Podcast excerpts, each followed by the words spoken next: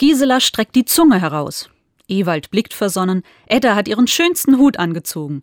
Und Gertrud küsst ihr Kuscheltier. Sie sind zwischen 70 und 100 Jahre alt und auf Fotos von Johannes Biechmann zu sehen. Das Leuchten des Alters heißt sein Fotoprojekt, das er mit der Caritas Oldenburg durchführt. Persönlichkeit statt Pflegebedürftigkeit zeigen, darauf kommt es den Machern des Kunstprojektes an.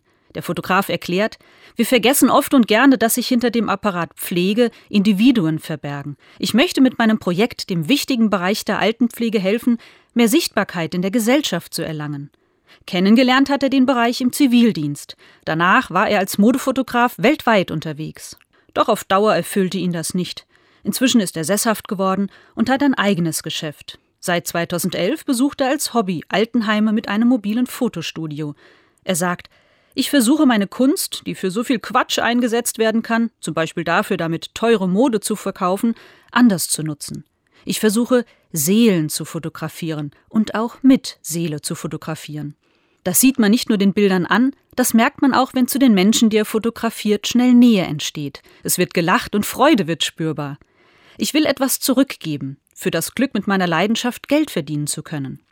Und so schenkt er aus eigener Dankbarkeit den älteren Menschen einen warmen Blick auf sich selbst und den Angehörigen ein berührendes Andenken. Denn auch wenn viele seiner Seniorenmodels inzwischen schon verstorben sind, das Leuchten ihrer Seelen auf den Porträts bleibt.